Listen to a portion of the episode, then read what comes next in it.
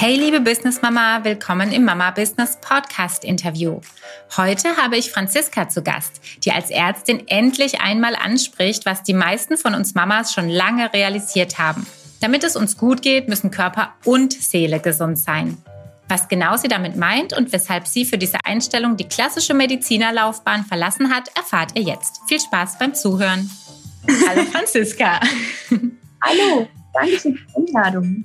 Sehr, sehr gerne. Ich danke dir für deine Zeit. Ähm, du bist tatsächlich für mich ein, ein sehr spannender Gast, da thematisch so ein bisschen anders verortet als die meisten Frauen, mit denen ich bisher Interviews hatte oder natürlich mit meinem Anwalt Markus, eine ganz andere Schiene nochmal.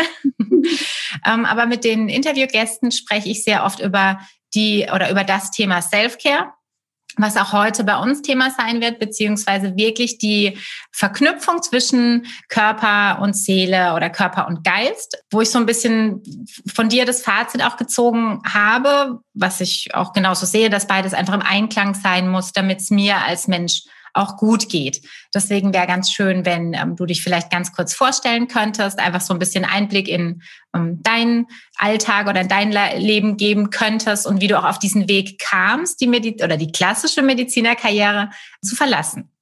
Ja, gerne mache ich das. Ähm ich bin erstmal Mama von zwei Kindern und habe hab Haus und Hund und einen Ehemann und ähm, ja, und ich war bis Dezember ganz normal in der Klinik angestellt als Gynäkologin und habe aber schon immer ganzheitlich gedacht. Also ich habe die Medizin schon immer ganzheitlich gefühlt und habe eben mich bewusst für die Geburtshilfe damals entschieden, weil ich das Gefühl hatte, dass es etwas sehr, sehr Intuitives und was ähm, sehr, sehr Ursprüngliches mhm. ist was aber nicht so leicht ist, dann tatsächlich auch im Alltag in der Klinik zu leben.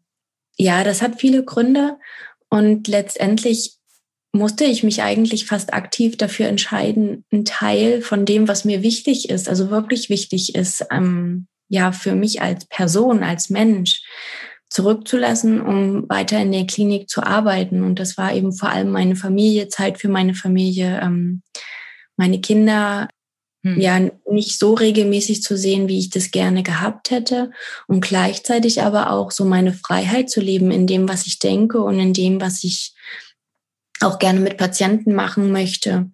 Ähm, also wir haben einfach wenig Zeit in der Klinik. Mhm. Wir haben nicht die Zeit, ähm, die Frauen da abzuholen, wo sie jetzt gerade stehen mit ihren Ängsten. Und das kam so oft zu kurz, dass ich oft das Gefühl hatte, ja, ich, ich muss gegen das handeln, was ich eigentlich fühle. Mhm. Und ähm, das kam ganz lange in mir. Also ich hatte ganz lange so ein Gefühl in mir, dass ich irgendwie was anders machen will. Aber als Arzt kennt man ja nur die Klinik und die Praxis. Da, bei der Praxis wusste ich ganz genau, dass es gar nichts für mich ist, weil es jeden Tag für mich gefühlt dasselbe ist. Das mag ähm, bestimmt der ein oder andere anders sehen, der ein oder andere Arzt. Aber für mich ich habe das dann auch bestätigt äh, bekommen, als ich drei Monate jetzt Anfang des Jahres noch in der Praxis war. Das ist einfach nicht mein Arbeiten. Ja. Ich brauche Abwechslung, ich brauche ähm, jeden Tag irgendwie was Neues, eine neue Geschichte. Ich mhm. brauche vor allem Zeit mit meinen Patienten, was ich in der Praxis noch weniger habe, um wirtschaftlich zu sein. Und ähm, ich glaube, dass man eben alles verbinden kann. Und dann bin ich auf die Reise gegangen und habe geguckt, was es für mich sein kann und habe ähm, mich jetzt ganz, ganz sehr das ganze letzte Jahr ähm, seit Januar dafür eingesetzt, dass es in der Medizin andere Arbeitswelten geben muss. Mhm. Ähm, sowohl für uns, die im medizinischen System über kurz oder lang oft ausbrennen, gerade wenn wir sehr sensible Menschen sind, ähm, aber auch für die Patienten, dass wir einfach Räume schaffen, die für Körper, Geist und Seele die normale Kassenmedizin nicht ja, bezahlt. Sage. Mhm. Also es ist halt einfach wirklich so, dass wir dafür nicht so richtig Platz haben. Wir haben eine super Notfallmedizin. Mhm. Es funktioniert ganz grandios und die möchte ich auch nicht missen. Und es gibt da Menschen, die leben da drin, die machen das mit Leib und Seele und mit großer Leidenschaft. Und es darf auch weiter so bleiben. Aber wir dürfen trotzdem für alle Seiten etwas erschaffen, was uns entspricht, gerade die, die sehr ganzheitlich denken. Mhm. Und ähm, ja, dann habe ich eben, wie gesagt, die letzten neun Monate habe ich dafür gearbeitet, ähm, wirklich so an meinem Thema, dass wir raus dürfen, habe das auch für mich so ein bisschen dadurch verarbeitet und für mich da drin Mut gefunden, um letztendlich auch ähm, für mich zu finden, was es für mich sein kann, wie ich arbeite. Und das wird dann so peu à peu jetzt so Ende des Jahres auch ähm, an die Öffentlichkeit kommen. Und ich werde aber trotzdem weiter auf dem Weg bleiben und Ärzte darin unterstützen, ähm, auch anders arbeiten zu können. Also ich mhm. werde beides verbinden. Mhm, also bist du momentan eher in einem, in einem beratenden Bereich tätig und gar nicht mehr klassisch ähm, in der Gynäkologie? sondern eben beratend für Mediziner, die quasi, ich sage jetzt mal, eine ähnliche Einstellung wie du auch haben, die sagen, ne, ich weiß um die Problematik, ich arbeite mir hier in Wolf und das ist doch alles schön und gut, aber eben meine Bedürfnisse werden nicht beachtet, die von den Kunden auch nicht, allein aus Zeitgründen und bist da so ein bisschen supportend quasi tätig, ähm, aber nicht in Richtung Patienten, sondern wirklich in Richtung Ärzte. Genau, ich bin in mehreren Projekten, ähm, die wirklich die Arbeitswelt so im Bereich New Work umstellen wollen in der Medizin. Und da gibt es erschreckend wenig. Das also glaube ich. Sofort. in einem studentischen Projekt mit drin, die das Thema für sich aufgegriffen haben und einfach aus verschiedenen Blickpunkten mal schauen, wie man das einfach umsetzen kann, auch mhm. in unserer Ausbildung, in unserem Denken. Ähm, dass wir lernen, wie kommunizieren wir auch miteinander und nicht nur mit den Patienten. Was braucht es, um diese starren alten Hierarchien aufzubrechen? Mhm. Und ähm, wie viel muss ich mir gefallen lassen? Wie viel muss ich in meine persönliche Integrität eingreifen lassen? Nur weil ein Oberarzt seine Launen an mir auslassen muss. Ja. Ähm, wer darf bestimmen, wie weit ich auf der Karriereleiter nach oben komme, nur weil ich hochsensibel bin bei dem, was ich tue? Mhm ich darf trotzdem mit den Patienten leben und fühlen und ähm, kann trotzdem eine gute Ärztin sein und ein guter Chirurg sein.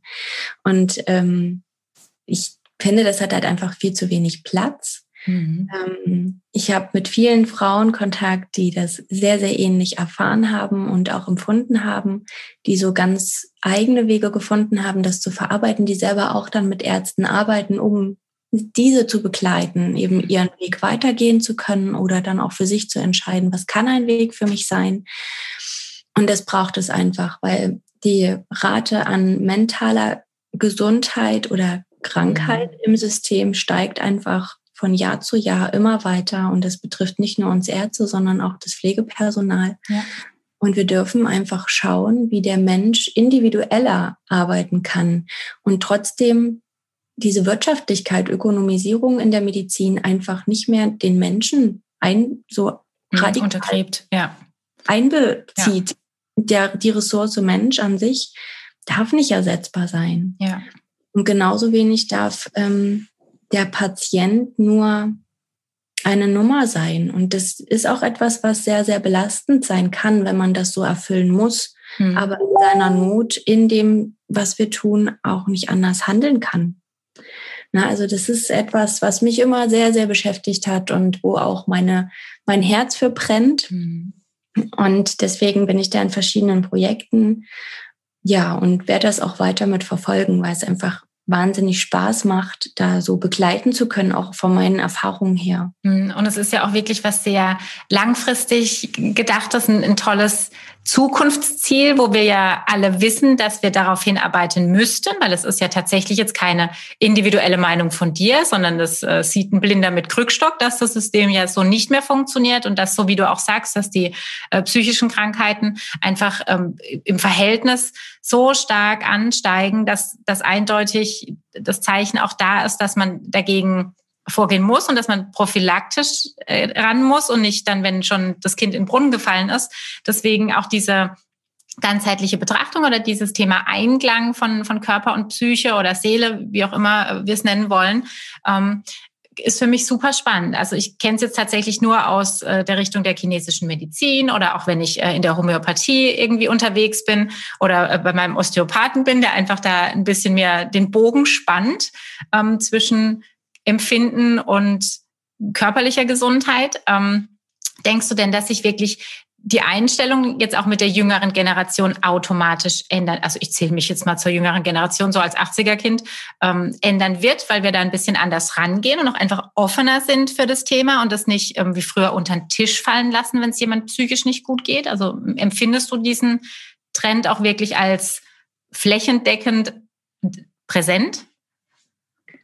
Ich glaube, also ich empfinde es so, dass die die psychische Erkrankung oder psychische Probleme nicht mehr so schlimm stigmatisiert sind. Mm, ja. Ich glaube, der Betroffene sieht sich trotzdem immer noch so in einer Tabuzone.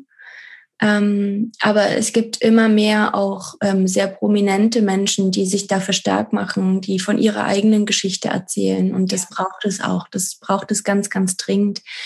Ja, ich tatsächlich ähm, der vollen Überzeugung bin, dass wir, wenn wir Körper, Geist und Seele in Einklang bringen und unserer Seele den Raum geben, die sie eigentlich möchte, also was, wenn wir schauen, was wir wirklich möchten, dass wir dann auch innerlich heilen. Mhm. Und wir haben alle unsere, unsere kleinen Päckchen aus der Kindheit mitgenommen und das hat uns verletzt. Und da dürfen wir dann, gerade wenn wir bewusster werden, einfach mal hinschauen. Was ist es denn, was mich täglich beeinträchtigt? Was mhm. macht mich denn jetzt hier unglücklich? Lebe ich das Leben, was ich möchte? Oder lebe ich ein Leben, wie es für andere denn aussehen sollte? Ja. Und dann ähm, kommen wir ganz oft an den Punkt, dass wir eigentlich nicht das Leben leben, wofür wir ja uns geboren fühlen. Mhm. Und dann kommen wir, kommen wir ganz schnell an den Punkt, wo ich sage, ja, und wenn es deiner Seele nicht gut geht, dann wird dein Körper krank. Mhm. Dann würde ich sogar so weit gehen, dann machen wir durch unser Verhalten unseren Körper krank. Ja. Weil wenn wir nicht, wenn wir nicht ausgeglichen sind, dann kann jeder bei sich selber schauen, dann stopfen wir die Tafel Schokolade rein. Wenn wir das jeden Tag nicht sind, dann machen wir das jeden Tag. Unsere Ernährung wird immer schlechter. Mhm. Eine schlechte Ernährung macht den Körper krank. Mhm. Wir achten nicht mehr auf Ausgleich, weil wir nicht mehr ähm, zum Yoga gehen, weil wir ähm, uns keine Zeit mehr dafür nehmen, wirklich mal zu uns selber zu gucken, was Schönes für uns zu tun. Und manchmal ist es auch einfach auf der Couch liegen. Ja. Das, das verwehren wir uns in einem Mechanismus, weil wir denken, wir müssen irgendwas im Außen erfüllen, aber dadurch wird unser Körper auch krank, weil die mhm. Stresshormone durch fehlenden Ausgleich natürlich auch steigen. Und das ist ganz spannend. Diese, also für mich ist es einfach die Essenz von dem, was uns gesund macht.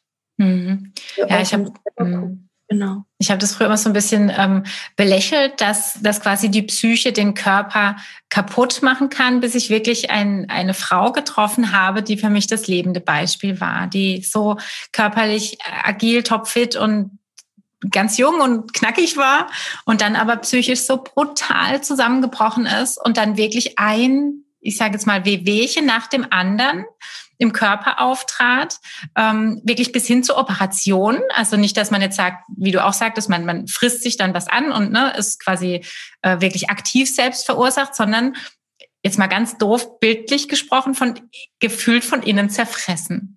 Also das mhm. fand ich wahnsinnig ähm, im Negativen beeindruckend, mhm. wie, wie man sich eben selbst zerstören kann. Ja, absolut. Ähm, das absolut. fand ich. Das, das ist für mich auch ein, ein, ein, grandioses Bild, weil für mich ist es tatsächlich auch an vieler, an vielen Stellen Selbstzerstörung. Ja. Mhm. Weil wir gar nicht mehr in der Lage sind, für uns selber zu sorgen und uns aktiv selber schaden. Und da hat das eben auch ganz viel mit Selbstwert zu tun. Wenn wir uns selber lieben und uns selbst wertschätzen, dann dann tun wir unserem Körper das nicht an, weil unser ja. Körper zu uns gehört. Und ich nehme halt gerade bei jungen Frauen, also ich habe in der Gyn ja ganz viel mit jungen Frauen, älteren Frauen zu tun gehabt. Und manchmal habe ich das Gefühl, es saß oder hatte ich das Gefühl, dass eine Hülle vor mir saß und die Seele sitzt so daneben. Mhm. Und ich versuche, die Seele zu erreichen, aber ich rede nur mit der Hülle mhm. und die sagt mir, was ihr alles wehtut und man, also ich habe dann irgendwie gespürt, wie traurig eigentlich dieser Mensch da drin ist, in diesem Körper und der aber gar nicht mehr in der Lage ist, diesen Schmerz überhaupt anzugucken. Mhm. Und der sucht sich dann Kanäle. Ja, ja. Dieses sich, sich Dinge bewusst machen ist total schwer. Und das muss man ja tatsächlich lernen. Das funktioniert ja nicht nur, weil ich theoretisch weiß, ne, aktiv. Mein Hirn äh, sollte jetzt funktionieren und ich muss das realisieren, wo meine Problemstellen sind. Man, man hat ja wirklich so einen, so einen Schutzmantel in vielen Situationen und äh, will auch gar nicht oder resigniert oder ne, da dahinter zu kommen, ähm, geht ja tatsächlich äh, eine Ebene weiter. Aber wenn du dir jetzt ähm, ich, ich mache mal so Wunschszenario. Wenn du dir jetzt wünschen könntest, wie das Thema Medizin in Deutschland gelehrt werden sollte, was wäre denn da so ein Wunschszenario? Von, von Anfang an, also wirklich der Mediziner entscheidet sich oder der, der Student entscheidet sich, Medizin zu studieren. Da müsste man ja schon ansetzen, das komplett anders zu lehren.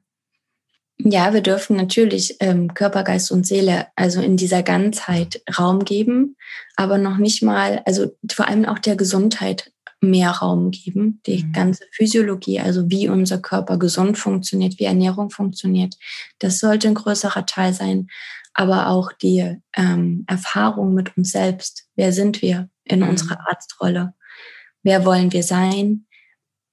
Was habe ich auch selber mitzubringen und selber zu verarbeiten, ne? was ich immer wieder in Patienten gespiegelt bekomme. Mhm. Alle meine Beziehungen in meinem Umfeld aus meiner Kindheit, die kommen immer wieder in den Patientenbeziehungen auf. Man, man, man merkt richtig, dass die Personen, die uns da gegenüber sitzen und ans bestimmte Menschen ähm, erinnern und dann ja. etwas in uns antriggern. Und das dürfen wir lernen, vorher zu, ähm, zu verstehen. Wir mhm. dürfen aktiv verstehen, aha, das ist jetzt so alles gut und na, dass wir nicht wieder voll in diesen Situationen drinne sind. Und das ist auch in der Interaktion unter Kollegen. Es ist einfach wichtig, mhm. weil also ein ganz großes Thema finde ich eben das Ego des Arztes. Mhm. Hat einfach, es hat natürlich in keiner Branche was verloren, aber bei Patientenkontakt oder na, bei Entscheidungen für Patienten ist ja. es tatsächlich einfach gefährlich, weil wir nicht mehr für, für den Patienten entscheiden, sondern wie es unserem Ego gefällt. Ja. Und das ist etwas, was wir direkt abfangen dürfen, indem wir auch in diese Persönlichkeitsentwicklung mit reingehen. Das wäre schön, total. Ja, es gibt so ein paar klassische Berufe, da gehört tatsächlich der Arzt mit dazu oder mein Mann ist Pilot. Das sind so klassische Berufe, die noch sehr nach einem Schema F funktionieren. So war halt schon immer so mäßig. Ähm, da da gibt es so Stereotypen wirklich noch sehr stark. Also kann ich mir richtig vorstellen, wie das, wie das läuft. Absolut. Und man merkt es ja auch selber als Patient. Ne? Wenn ich dann mich vom Oberarzt behandeln lasse, dann merke ich auch, dass der Oberarzt da gerade anstolziert kommt. Das ist jetzt sehr pauschal gesprochen, sind natürlich nicht alles so, aber ja, ich kann nachvollziehen, ähm, was du damit meinst, absolut. Ähm, wenn, wenn wir jetzt mal so den Alltag von einer Mama anschauen, geht ja dir so, geht mir so, irgendwo zwischen Kind, Familie, Haushalt, Beruf, ne, verliert man sich ja tatsächlich öfter selbst. Das heißt, dieses ganze Thema, ähm, was du auch vorhin angesprochen hast, Selbstliebe oder Self-Care, wie es jetzt natürlich äh, Englisch heißt, ähm, steht ja wirklich als Mutter oft hinten an. Mhm. weil wir es vielleicht auch so gelernt haben von der Mama, von der Oma und dieses ähm, sich aufopfern dann einfach wichtiger ist als das eigene Wohlbefinden. Ich mhm. habe jetzt das Gefühl, seit ich selbstständig bin und mich sehr viel mehr mit solchen Themen beschäftige, dass das eben kein guter Weg ist. So wichtig es ist, dass man von den alten Generationen was lernt, alles gut, aber dieses sich aufopfern und dabei sich eben komplett selbst zu vergessen, geht für mich in eine völlig falsche Richtung. Ja. Sag mal, wie du das siehst. Das empfinde ich auch so. Und ähm, das sind halt einfach Dinge, die wir in der Kindheit lernen. Also wir lernen von, wir lernen ja am Vorbild. Der Mensch, der ist grandios da drin, zu kopieren, das, was er im Außen sieht. Und damit speichern wir im Unterbewusstsein die Rolle, die wir quasi für uns auch als Mutter sehen. Also wir kriegen quasi eine Mutterrolle, die wir dann, wenn wir selber Mutter sind, abspielen. Mhm. Und bisher war es ja tatsächlich oft so, dass ähm, die Mütter zurückgesteckt haben und ähm, dann wirklich voll da waren. Ich meine, ich komme aus den ähm, neuen Bundesländern. In den alten Bundesländern ist es wahrscheinlich noch mal eher so, dass die Frau dann immer zu Hause blieb oder mhm. eben aktiv gegen Kinder entschieden hat. Mhm. Also ich möchte jetzt hier kein Klischee malen oder so, aber ich glaube, das ist halt einfach in uns drinne. Wir erben ja auch immer diese Glaubenssätze in den Familien. Ähm, immer vererben wir weiter. Mhm. Und aus solchen Rollen auszubrechen, gegen unsere Glaubenssätze zu arbeiten, das ist richtig energetische Arbeit. Also das ist richtig energieaufwendig, weil wir ja dann gegen unsere Gewohnheiten arbeiten. Und dann springen bei uns diese Programme an, wie ich vernachlässige mein Kind, ja. nur weil ich mir mal die Nägel machen lasse. Ich vernachlässige mein Kind, weil ich mal zur Kosmetik gehe oder weil ich, ach Gott, nach abends mit meinen Freundinnen weggehe. Aber alles das tut uns ja gut. Beziehungsweise geht's ja dann auch so weit zu sagen, ja, dann mache ich halt nicht den Job, der mir gefällt, sondern der halt einfach familienverträglich ist. Ja. Aber da verkümmert ja ein Teil von uns. Ja, und es ist ja wirklich so, dass wenn man oder wenn, wenn ich auch, wenn es mir gut geht und meine Stimmung gut ist, überträgt sich das ja. Wenn ich genervt zu Hause bin und an jedem ach, weiß ich nicht, egal was mein Kind macht, was auszusetzen habe, weil ich einfach generell genervt bin, tue ich dem ja auch nichts Gutes. Also ich denke auch, ne, wenn, wenn ich happy bin als Mama, ist die Chance ja sehr viel größer, dass äh, mein Kind auch zufrieden ist, weil ich es eben auch nicht anblöke die ganze Zeit, sondern weil er meine Laune dann auch übertragen bekommt. Und wenn ich ihn anlache, dann lacht er mich ja auch an. Eigentlich ja. ist es so leicht und so logisch. Nur dieses äh, Hamsterrad-Alltag äh, ist da tatsächlich sehr gut darin, ja, dass man immer wieder vergisst, wie es eigentlich sein sollte. Und gerade weil man ja auch die ersten, ich finde immer so die ersten ein, zwei Jahre lässt man sich als Mutter auch maximal verrückt machen mittlerweile. Also diese Informationsflut von Gruppen, Internet, Fachheftchen, Bücher, ähm, so dass wirklich äh, bei uns ist ja ganz oft oder bei den meisten ist ja wirklich dieses Impfthema so ein ganz großes. Im ersten Jahr will ich das jetzt oder will ich das nicht? Und irgendwie ist gar keinem geholfen, weil diese Fülle an Information so jeglichen Instinkt tot trampelt. Und ich jetzt, wo mein Kind größer ist, das Gefühl habe, dass es besser wird. Man, man, man macht bewusster die Entscheidung, man trifft die bewusster. Ja, es ist spannend, weil es, also für mich beginnt es ja schon in der Schwangerschaft, dieses ja. Problem, dass wir ähm, in irgendetwas leben, was vom Außen erwartet wird. Mhm. Ähm, dann müssen wir die Geburt so haben, wie es vom Außen erwartet wird. Ja. Das ist äh, wirklich die Katastrophe teilweise, was dann an Schmerz zurückbleibt bei den Frauen, weil sie sich nicht ja, so ihre, ihre Fantasiegeburten dann nicht haben können. Ja, genau. Ja. Weil, weil aber auch aus meiner Sicht falsche Erwartungen ja. ge gesetzt werden in den Frauen. Absolut. Und das ist auch, ein, also das ist auch das Thema, mit dem ich mich dann ähm, nach außen wagen werde, ähm, weil es für mich einfach schon immer ein Thema war, die Angst vor der Geburt, dieses mhm. Verarbeiten der Geburt. Das ist, muss einfach Raum haben. Das ist ganz, ganz wichtig, weil das auch die Beziehung zu unseren Kindern und unsere Beziehung nach dieser Schwangerschaft und Geburt zu uns selber ganz, ganz sehr bestimmt, mhm. weil wir uns verurteilen oder weil viele Frauen sich dafür verurteilen, dass sie nicht dem ähm, Bild genügt haben, mhm. was im Außen so ähm, hergestellt wird. Oder ja. wenn jemand die Schwangerschaft echt anstrengend findet. Ja. Also ganz ehrlich, ich fand schwanger sein nicht schön. Nee, ich auch nicht. Darf auch sein. Das ist echt anstrengend. Ich habe immer ja. gesagt, da kommst du an die Belastungsgrenzen deines Körpers und das ist auch so. Und dass es für manche wunderschön ist, das darf auch sein. Ja. Und dass die Geburt halt nicht so läuft, wie wir uns das vorstellen. Das ist auch okay. Und wir, wir stecken nicht drin. Wir stecken ja. nicht im Menschen drin, aber diese Erwartungen, die im Außen gesät werden, dass wir eine traumhafte, tolle Geburt haben wollen, das ist eine Naturgewalt. Und dieser Naturgewalt, der muss man erstmal entgegentreten können. Und dann geht's ja weiter auf der Wochenstation. Dann fühlen sie sich total überfordert. Sie haben ja schon bei der Geburt nicht genügt und jetzt sollen mhm. sie sich um so ein kleines Wesen, was sie unendlich lieben, also quasi das Herz im Außen, mhm, genau. kümmern und sind verantwortlich. Und dann klappt das still nicht und ja. dann wissen sie nicht, wie sie es anziehen sollen und ach, je ist jetzt die Windel dann voll oder nicht. Anstatt einfach mal zu sagen, mein Gott, nimm dir deine nackte Bündel, legst dir auf die nackte Haut und sei einfach in dem Moment. Ja. Und ja, das, genau. Sagt dein Instinkt.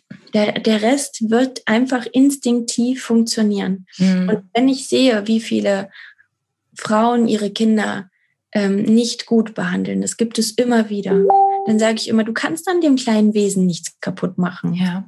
Es ist alles gut, wenn du es liebst, dann hat es alles, was, du, was es ja. braucht. Ja, ich glaube auch das, was du gerade gesagt hast, in dem Moment zu sein. Diese Kunst haben wir völlig verloren, also falls es die jemals gab. Aber das, das ist die große Herausforderung, nicht nur mit dem Kind das zu tun, sondern wirklich im Alltag ja genauso. Wenn ich gerade einen kleinen Erfolg habe, kann ich mich auch mal ganz kurz drüber freuen und nicht schon wieder überlegen, welche 17 To-Dos da jetzt dranhängen, damit es weitergeht.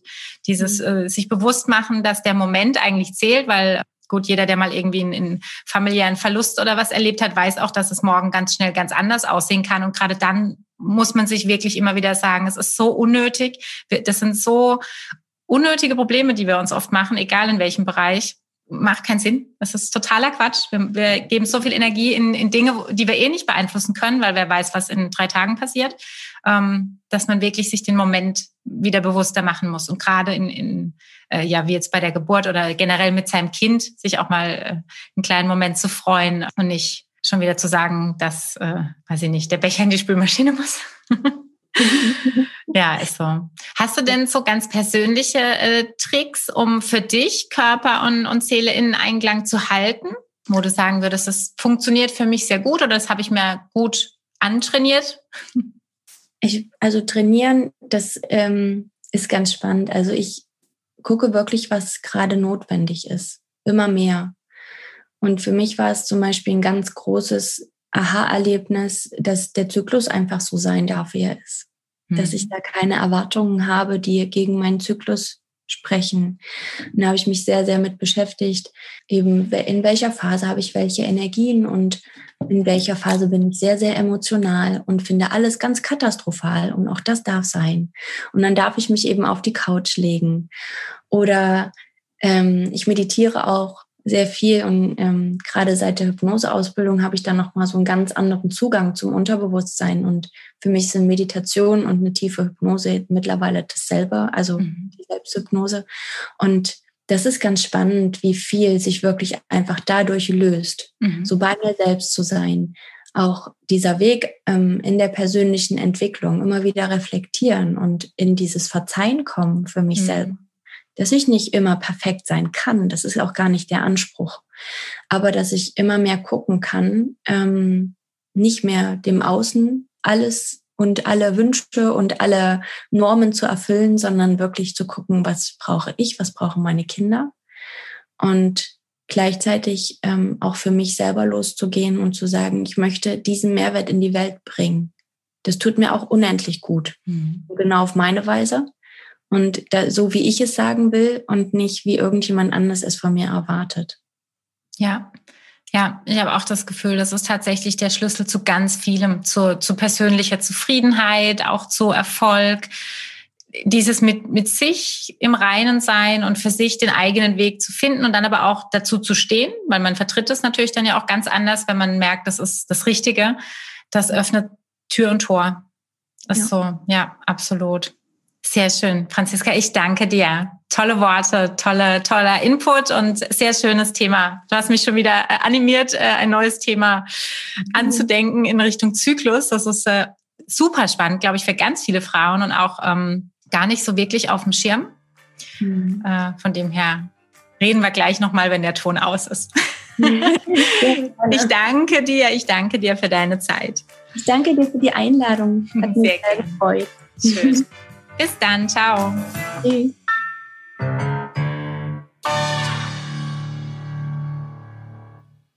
Wie schön, dass du bis zum Schluss dran geblieben bist. Ich danke dir sehr für deine Zeit, denn ich weiß, wie kostbar diese ist. Heute habe ich noch ein ganz besonderes Bonbon für dich. Wenn dir der Weg in die Selbstständigkeit zu lange dauert und das schlechte Gewissen dein ständiger Begleiter ist, habe ich vielleicht eine Lösung. Unser Family Retreat an der Nordsee. Dort bekommst du in nur drei Tagen einen Step-by-Step-Fahrplan an die Hand, während deine Familie den gesamten Tag im Kinderprogramm beschäftigt sein wird. Klingt nach Win-Win, oder? Dann schau schnell auf mama-business.de vorbei. Dort findest du alle Details. Das Retreat wird vom 16. bis 20. November und erneut im Januar mit maximal 21 Teilnehmerinnen stattfinden. Und wenn du jetzt noch Lust hast, den Mama Business Podcast zu bewerten, dann bekommst du eine kleine Überraschung von mir. Schick mir hierfür einfach einen Screenshot deiner Bewertung per Mail an nadine at mama-business.de.